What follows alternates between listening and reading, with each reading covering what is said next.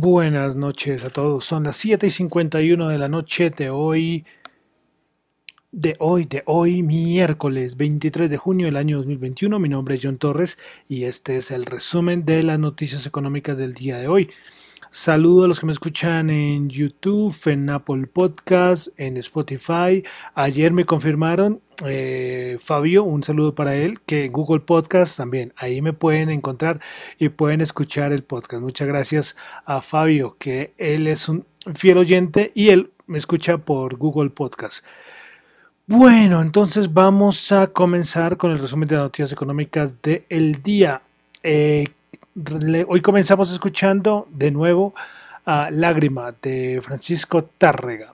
La guitarra la estaba a cargo de Rita Honti, esta famosa guitarrista. Bueno, entonces vamos a comenzar con lo que pasó el día de hoy, junio 23. Bueno, una cosita, hoy hubo problemas por allá en el Mar Negro porque un buque británico parece que violó la frontera y Rusia disparó salvas de aviso al buque británico. Después fue intercambio de comentarios. El Ministerio de Exteriores de Rusia dijo que el incidente eh, con el acto, con el barco británico, fue un acto de provocación. Miraremos a ver si eso queda solamente ahí o pasa algo más adelante.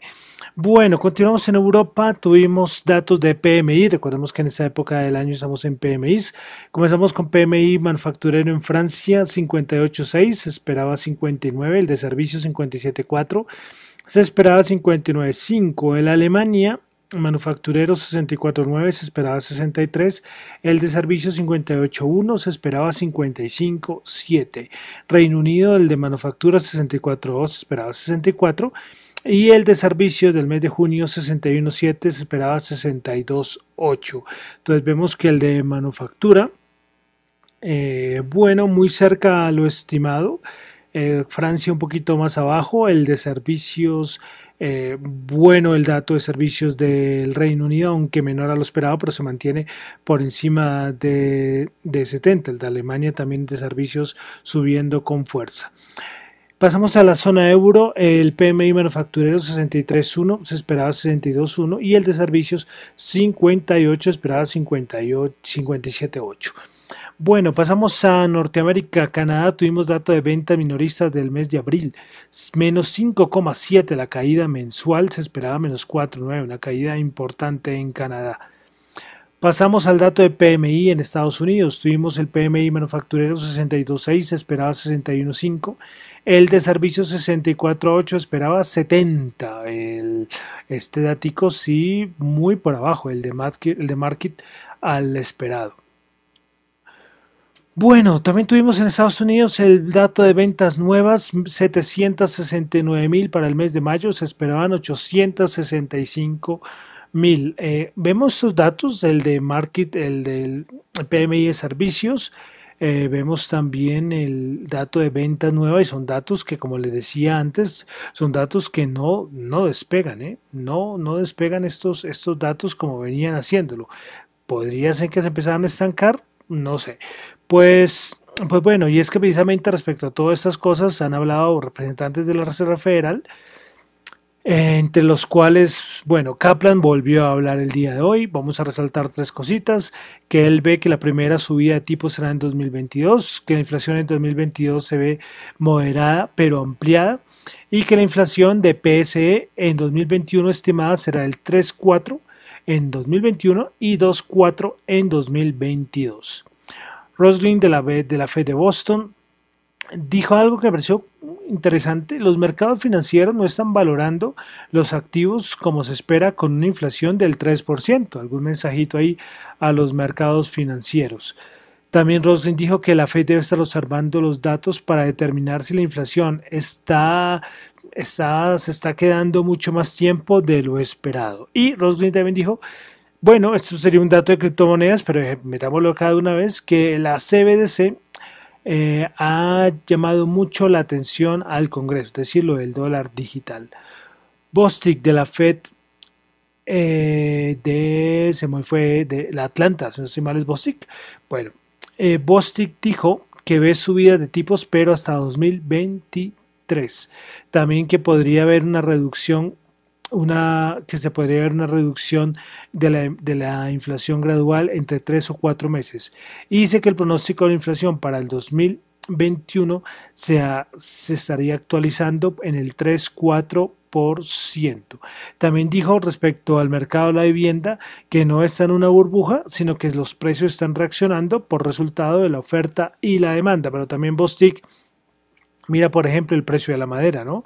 que ahorita ha bajado los últimos días, pero vienen los commodities con, alzas bastante importantes y todo esto influye. Bueno, hoy también tuvimos en una declaración de Yellen del Tesoro de Estados Unidos diciendo que la inflación anual será inferior al 5% a finales del año. Yo cuando veo la declaración de Yellen, yo digo que yo creo que ella todavía piensa o quisiera ser, eh, estar a cargo de la Reserva Federal. Bueno, también, bueno, dejando ya temas de Fed y Tesoro de Estados Unidos, hoy la Casa Blanca dijo que se han, se han, tenido algunos encuentros muy buenos y muy productivos respecto al plan de infraestructura por parte de republicanos y parte de demócratas. Se ha tenido comentarios bastante positivos respecto al plan de infraestructura. Pasamos a Colombia. Hoy el DANE nos mostró que en mayo de este año, el 2021, el indicador de confianza del consumidor se ubicó en 27,58 puntos, tres puntos menos que el mes anterior, es decir, el mes de abril. Entonces, el mes de abril fue de 30,58 y en mayo se ubicó en 27,58. Pasamos mercados. Eh, petróleo. Hoy tuvimos los inventarios de la EIA es menos, bueno, se esperaba una caída de 3.500.000 y se obtuvo fue una caída de 7.614.000, la caída fuerte. Hemos visto unos inventarios de petróleo eh, bastante bullish, es decir, mayores a lo esperado. Ya después, lógicamente, los traders dan y ven, ven asuntos como gasolina, eh, bueno, y otros datos que sacan los inventarios. La OPEP, seguimos con cositas de la OPEP. Cada vez que se acerca la reunión del primero de julio, el finales de mes, vamos a tener noticias de la OPEP. Y es que la OPEP y sus aliados consideran impulsar la producción del grupo, aumentarla en unos 500 mil barriles al día cuando se reúne la próxima semana. Se sigue diciendo por todo lado que va a haber aumento en la producción. Hoy me pareció curioso que Arabia Saudita dice que la OPEP Plus está ayudando a contener la inflación. Mm, pues no sé a qué se refiere con esta afirmación. Los señores árabes, pues el petróleo, ya ahorita lo vamos a ver, está en máximos de varios años. Entonces, no sé, lo de contener la inflación. Bueno, noticias de mercados. Hoy Tesla eh, salió con la noticia que ya tiene su primer centro de carga solar y que va a estar ubicado en China. Bueno, Pasamos entonces a los mercados. ¿Qué les digo de los mercados? Nada, nos volvemos a meter otra vez como a como a ese, esos días en que no pasa nada. En Europa, lastimosamente es que yo no hago referencia a los índices europeos, de pronto sí hubo algunas bajadas, pero en Estados Unidos, nada, otra vez ahí, tuvimos el susto la semana pasada, pero el resto parece que ya todo está bajo control. Eh, listo. El Nasdaq 100, Nasdaq 100 subió 3 punticos, 0.03%, 14.274 puntos. Prepara ganadora del día en el Nasdaq 100, Tesla 5.2%. Le fue muy bien con la noticia entonces a Tesla de su, de centro de carga solar. Eh, Pinduoduo 2.8 y Mercado Libre 1.8%. Vamos ahora a las principales perdedoras en el Nasdaq 100. Moderna menos 4.2%, Concaps eh, Concat eh, menos 3,7 y Veris Analytics menos 2%. Vamos ahora al SP500, el SP500 bajó 4 puntos, menos 0,1%, 4.241. Principales ganadores en el SP500 tuvimos a Tesla 5,2%, Twitter 4,2% y Under Armour 3,7%. Una noticia que me acordé de, de Twitter, creo que fue ayer, ya muchos han visto lo de los spaces y que van a empezar a colocar spaces de pago.